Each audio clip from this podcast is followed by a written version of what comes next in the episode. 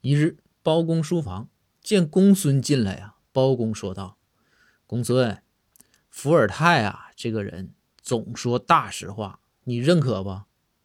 公孙就乐了，说道：“大人，我这刚进来，你整出这么一句，啥事儿啊？”